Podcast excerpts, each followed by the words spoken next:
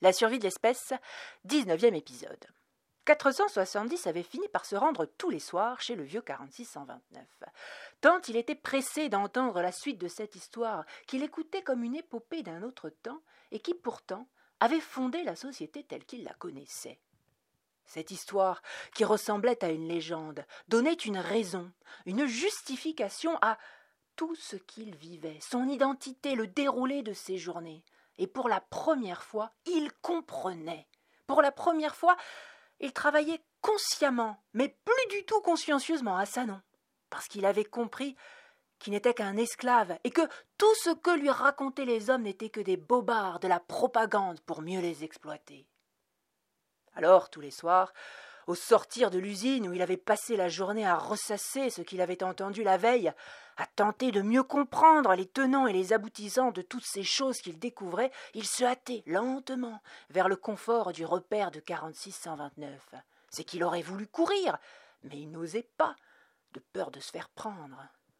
Il aurait même voulu passer ses journées entières à entendre cette histoire, son histoire, jusqu'à la fin, jusqu'à ce qu'il puisse contempler la ville humaine du haut de cette butte où il avait l'habitude d'aller et être capable d'en comprendre la structure, les détails, la moindre ruelle et le plan d'ensemble. Mais il ne pouvait pas, parce qu'il fallait qu'il travaille, puisqu'il fallait qu'il mange.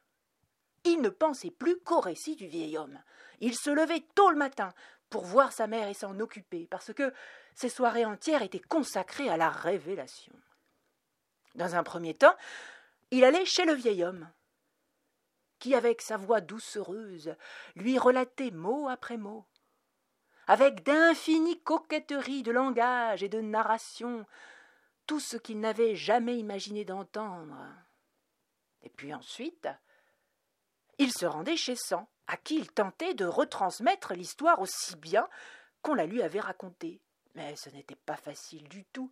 470 n'avait jamais dû comprendre ou expliquer une chose aussi complexe, alors son récit était laborieux, il butait sur les concepts, cherchait ses mots, n'avait pas assez de mots, n'était pas vraiment un bon conteur, et en conséquence de quoi il était absolument incapable de bien retransmettre les choses, de retransmettre l'excitation qu'il ressentait, la curiosité presque religieuse, le respect que 4629 lui faisait passer. Sans comprenait mal brièvement, grossièrement, l'essentiel de l'histoire, mais sèche et déformée, sans vraiment saisir les subtilités, puis surtout les questions en suspens. Il comprenait, ben, il comprenait que les humains les exploitaient. Alors ça, il avait bien compris. Et puis il avait bien compris aussi que les hommes et les sous-hommes étaient normalement égaux et qu'il n'y avait aucune raison que James ne soit pas soigné. Il avait bien compris ça. Et alors que le récit faisait naître chez 470 une certaine forme d'humilité, de conscience de sa propre petitesse et de tout ce qu'il avait encore à comprendre avant d'oser s'attaquer à l'humanité, chez Cent, le seul sentiment qui grandissait était la colère. Une colère assortie d'une envie de révolte aveugle et brutale.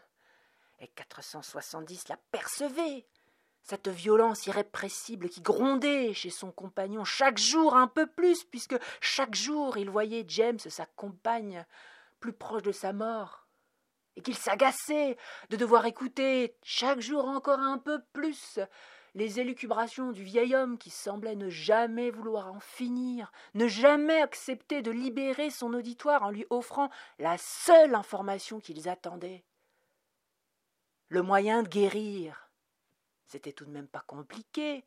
On n'avait pas besoin de revenir aux origines du monde. Mais 470 essayait de le calmer, de le raisonner, de lui faire comprendre qu'ils n'étaient pas de taille, qu'une société aussi bien polissée devait sûrement avoir des moyens de se défendre contre deux petits sous-hommes, qu'ils n'étaient certainement pas les premiers à vouloir essayer, qu'ils seraient probablement tués, et qu'il devait y avoir un moyen, et que 4629 finirait bien par leur expliquer. Il en était persuadé. Il était persuadé que 4629, en qui il avait toute confiance, avait une bonne raison de les faire patienter, sans doute quelque chose qu'ils ne pouvaient pas comprendre d'emblée, qui avait besoin de temps, de cheminement, et que c'était la raison pour laquelle il les faisait patienter. Mais ça ne comprenait pas. Il trépignait, Il se mettait dans son petit cerveau étriqué à élaborer toutes sortes de plans plus farfelus les uns que les autres, et 470, comprenant que la situation lui échappait largement, décida de demander au vieil homme 4629 d'accepter de les recevoir tous les deux. Après tout, c'était encore le plus simple. Et il se disait que 600 écoutait directement l'histoire à la source, il comprendrait mieux. Mais à son grand étonnement, 4629 refusa, sans la moindre explication, et puis catégoriquement. 470, qui ne comprit pas, revint à la charge le lendemain, et le vieil homme le mit à la porte, carrément, en lui demandant de ne plus revenir, que quand il se serait ôté cette idée de la tête. Interloqué, 470, qui ne comprenait vraiment rien à rien de ce refus, contempla un instant la vieille porte de bois pourrie et sa peinture verte émaillée qui venait de lui être refermée au nez, et puis, comprenant que le vieil homme ne la réouvrirait pas de la soirée, il tourna les talons et en profita pour rejoindre 800, sa compagne, Charlemagne, qu'il n'avait pas vue depuis deux bons mois, depuis qu'il écoutait 46 29 tous les soirs. Et lorsqu'elle ouvrit sa porte, Charlemagne, à qui il n'avait pas donné de nouvelles depuis deux mois, il eut la surprise de voir, dans l'entrebâillement, un grand corps brun évelu, étendu sur le lit, la nudité triomphante, à peine masquée par un coin de drap souillé. Huissant était nue, elle aussi, enroulée dans un drap pour ouvrir la porte. Ses longs cheveux étaient déroulés en boucles souples jusque ses reins. Elle écarquilla la clarté de ses yeux lorsqu'elle le vit, et elle murmura d'un air désolé Je suis désolée, j'avais plus de tes nouvelles, j'ai cru que t'étais mort, mais. Mais elle n'eut pas le temps de finir sa phrase. La vue de cet autre sous-homme qui la possédait avait coupé à 470 la courte envie qu'il avait eue d'elle, et il descendit l'escalier, indifférent, aussi bien à la graisse sur les murs qu'au bruit de la porte qui se referma, bientôt suivi des grognements gutturaux de celui qui l'avait remplacé. Et puis, par habitude, et puisqu'il n'avait rien d'autre à faire, il se rendit chez Sang. Et il trouva Sang au sommet de l'excitation. Ça y était, il avait pris sa décision. J'y vais. Pardon? demanda Sang, effrayé de ce qu'il avait cru comprendre ou deviner. T'as compris? Je vais chez les hommes. Ce soir, je me suis décidé. Je traverse la frontière, je prends le remède et je reviens. D'accord, ça a l'air simple comme ça, mais tu t'y prends comment Hein? Pour que les hommes ne sachent pas que t'es un sous-homme d'une part, et puis d'autre part pour euh, savoir où est le remède. Il nous a toujours pas dit comment on faisait pour y aller. Où est-ce qu'on le trouvait? Écoute, tu te compliques la vie pour rien. J'y ai réfléchi, et j'y ai bien réfléchi. La différence entre les hommes et les sous-hommes, il nous l'a dit, il n'y en a pas. La seule différence, c'est la différence qu'on voit. C'est l'attitude. Et puis c'est surtout que eux, ils sont tout beaux, tout propres sur eux, tout bien peignés. Ils bombent le torse. Et pas nous. Nous, on est tout crade, on est tout sale. On ressemble à des loques. C'est ça la vérité. Donc regarde-moi. Tu m'as vu? Regarde. Tu vois? Je me suis fait tout beau. Je me suis récuré les ongles, les oreilles, j'ai bien frotté. Je ressemble à un homme là. Voilà. Tu vois? Je bombe le torse. Je ressemble à un homme. Donc je me suis lavé. Tu vas te laver. On va prendre la même attitude qu'eux, triomphant, et on va y aller. Et aucun d'eux ne verra la différence. D'accord? Et puis pour ta deuxième question, pour savoir où on va trouver le remède, j'y ai réfléchi aussi. Et ça non plus, c'est pas compliqué. Quand tu sais pas où se trouve quelque chose, tu fais quoi? Tu demandes. Et qu'est-ce qui se passe? On te répond. Ouais, non mais d'accord, mais là c'est pas pareil. Pourquoi c'est pas pareil? Parce que nous, on n'a pas le droit d'avoir de remède, de guérison, de potion, je sais pas comment ils appellent ça. C'est pour ça que nous, on ne peut pas le trouver dans la subhumanité. Mais eux, ils y ont droit. Pour eux, c'est comme du pain. Si tu demandes du pain dans la rue, personne va trouver ça bizarre. C'est pareil, on va chez eux, ils vont penser qu'on est des hommes, on va leur demander où on peut trouver un remède, personne trouvera ça bizarre. Et ils vont nous dire où trouver. C'est aussi simple que ça, d'accord? J'y ai réfléchi, je suis sûr de mon coup.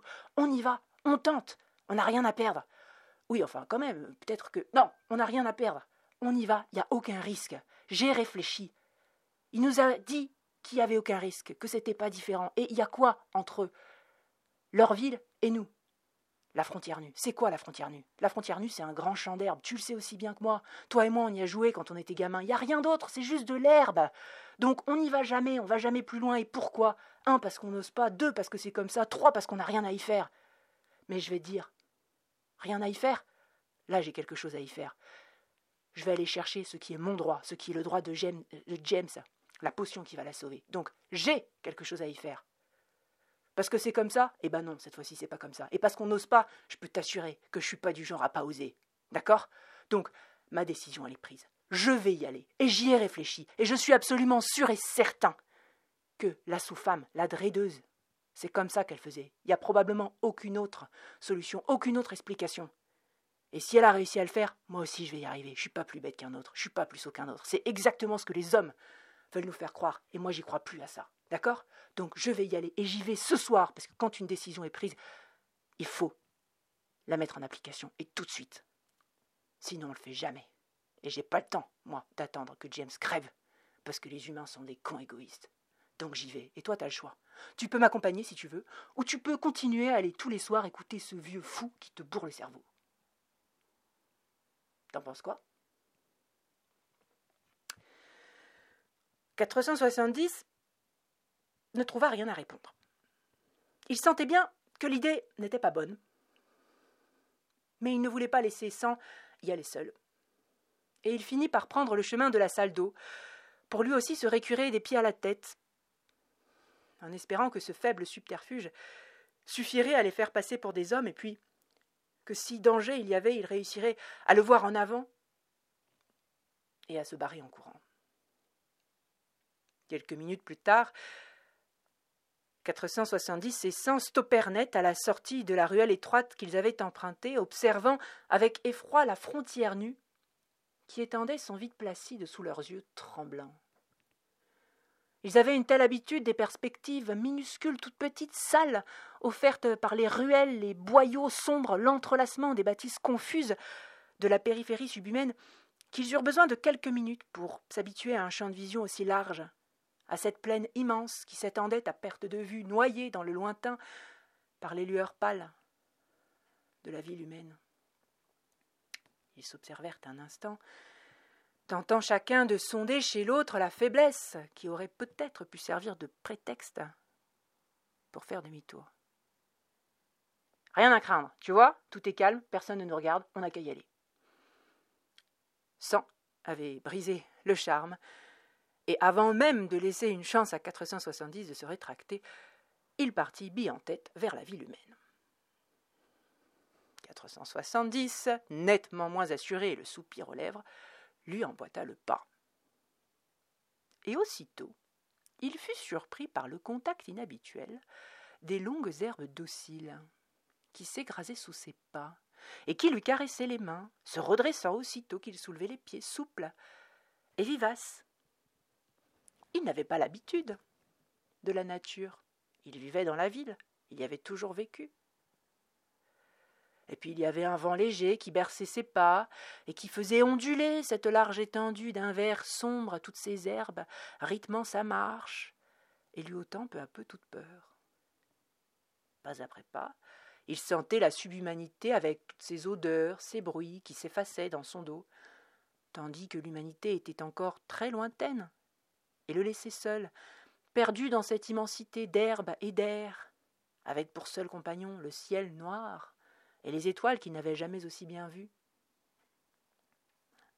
Et intentionnellement, pour mieux goûter de cette solitude inattendue et de cette promenade aussi poétique que nouvelle, il se mit à ralentir, à laisser sans prendre de l'avance, jusqu'à ne plus distinguer au loin que son dos qui continuait inlassablement et résolument d'avancer vers sa destinée et pendant qu'il caressait doucement les tiges qui filaient sous ses doigts, une béatitude incertaine et rêveuse l'emplit, versant dans chaque pan de son corps et de son âme un irrépressible tremblement.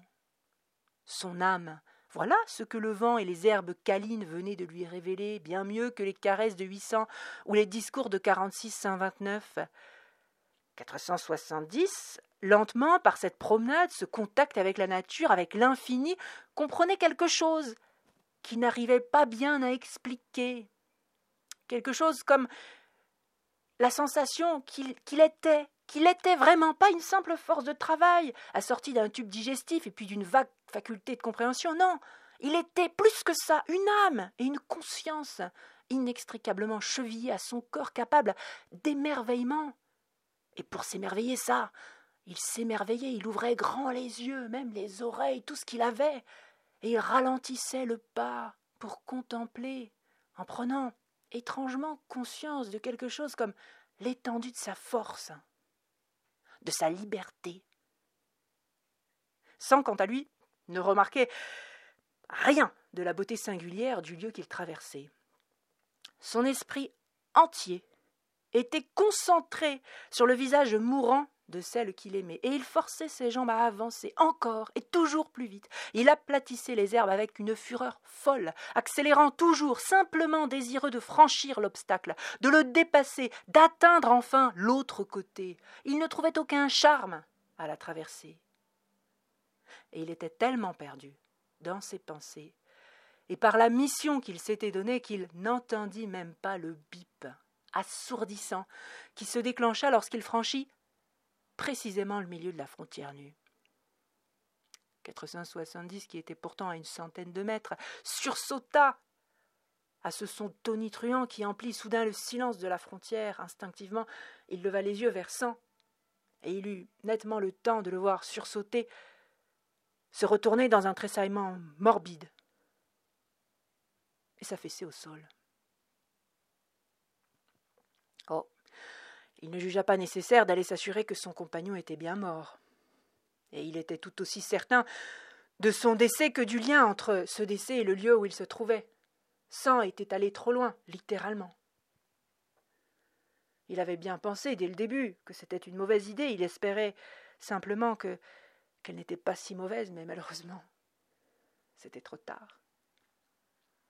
Un instant, il resta immobile au milieu de la plaine, Véritablement seul cette fois, il ferma les yeux comme s'il avait essayé de prier pour son âme. C'était étrange, c'était la première fois qu'il ressentait un tel besoin, qu'il frôlait même de loin le besoin frénétique que sa mère et Charlemagne avaient de baiser les dalles des hôtels du Saint Fantôme. Cent était mort. 470 retourna chez lui. Le lendemain, il eut un mal inaccoutumé à sortir du sommeil parce que, pour la toute première fois, il avait rêvé. Et il ne comprit pas ce qui lui était arrivé. Il s'étonna comme un enfant d'être dans son lit et non pas au chevet de James, auprès de laquelle il avait rêvé être toute la nuit, à lui annoncer inlassablement que sang était mort, et à la voir tout aussi inlassablement s'effondrer en sanglots, alors que le brun, qu'il avait entrevu la veille chez Charlemagne, se tenait derrière lui, nu, à répéter sans cesse Il faut tuer tous les coqs, il faut tuer tous les coqs, il faut tuer tous les coqs, il faut tuer tous les coqs. Et cette phrase lui résonnait encore aux oreilles, tandis qu'il se réveilla. De même, alors qu'il se leva, qu'il s'habilla, et puis toute la journée, alors qu'il laissait son corps effectuer sottement les mouvements qu'on lui imposait encore sous le choc de sa terrible nuit. Et le soir, c'est désorienté et mal assuré qu'il alla frapper à la porte de 4629. Et il avait l'air si piteux, et il était si tremblant, que le vieil homme, qui avait d'abord pensé lui refuser l'accès de sa maison, pour bien lui faire passer le message, oublia sa prime inspiration et le laissa entrer. 470 salua vaguement, s'assit, prit le thé qu'on lui tendit, et se mit, pour la première fois, à raconter au lieu d'écouter. Courtoisement, puis petit à petit très intéressé, 4629 écouta le récit de l'escapade nocturne, de la mort de sang et du rêve. Quand il eut terminé, le vieil homme sourit doucement et lui rassura sur le fait qu'il n'était pas du tout en train de devenir fou, et lui expliqua ce que c'était qu'un rêve et à quel point ils étaient normaux et bienfaisants. Selon lui, le rêve signifiait, au contraire, que 470 quittait petit à petit la condition de sous-homme pour devenir véritablement un homme, doté d'une pensée et d'une autonomie propre. C'est la plus grande des victoires. Tu comprends? Ça signifie que, malgré l'état larvaire dans lequel ils vous font végéter pendant des générations, malgré votre vie de bête, votre manque d'éducation, vous restez des hommes. Tu comprends? Vous restez des hommes, c'est ça que ça veut dire ton rêve. Voilà ce qu'il y a de plus dangereux dans la subhumanité, la raison pour laquelle vous êtes tenus si serrés. C'est que, malgré tous les efforts qu'ils fournissent, malgré l'embrigadement, malgré votre absence de liberté, malgré vos cerveaux mis en veille. Ils n'ont jamais réussi à tuer en vous le germe de la conscience. Tu comprends? Le germe de la conscience, vos rêves, ce qui fait de vous des hommes, comme nous, comme eux, des égaux. Tu comprends? Retiens cette leçon, toi, petit subhumain, qui n'a même pas de prénom. Et tu penses que c'est un hasard que vous n'ayez pas de prénom? Mais non, c'est pas un hasard. Moi, quand j'étais un homme, j'avais un prénom. J'avais le droit d'avoir une conscience, j'avais le droit d'avoir des rêves. Toi, tu n'as pas de prénom, tu n'es qu'un numéro. Mais voilà ce que tu dois retenir aujourd'hui, qu'il suffit de secouer un peu un subhumain et de l'éduquer un tout petit peu. Ce que j'ai fait, j'ai pas fait grand-chose. Et voilà, il redevient un homme. Même sans, regarde ce qu'il a fait. Il a voulu. Il a voulu et il a fait ce qu'il a voulu, même s'il est mort pour ça. Mais il a eu des rêves lui aussi à sa façon. Tous les deux, chacun à votre façon, vous êtes redevenus des hommes simplement parce que je vous ai raconté, parce que vous avez su. Tu comprends, tu entends? Voilà pourquoi il n'y a plus de déclassés Parce que c'est beaucoup trop dangereux pour l'humanité. Et pour ce qui est de sang, je peux t'expliquer ce qui lui est arrivé. C'est pas très compliqué, et c'est très triste. Mais c'est comme ça. Ton numéro, ton matricule, celui qui est tatoué sur ton bras. Il n'est pas que tatoué sur ton bras. C'est le numéro d'une puce que tu as dans l'avant-bras, au milieu, juste sous ton tatouage. Une puce numérotée et dans cette puce, il y a deux choses. Enfin trois. Capteur, émetteur, capsule de poison. Oui. Tu comprends? Les capteurs, c'est pour toutes les vitales. Vos hormones, le rythme de votre cœur. Tu comprends? Oui, exactement.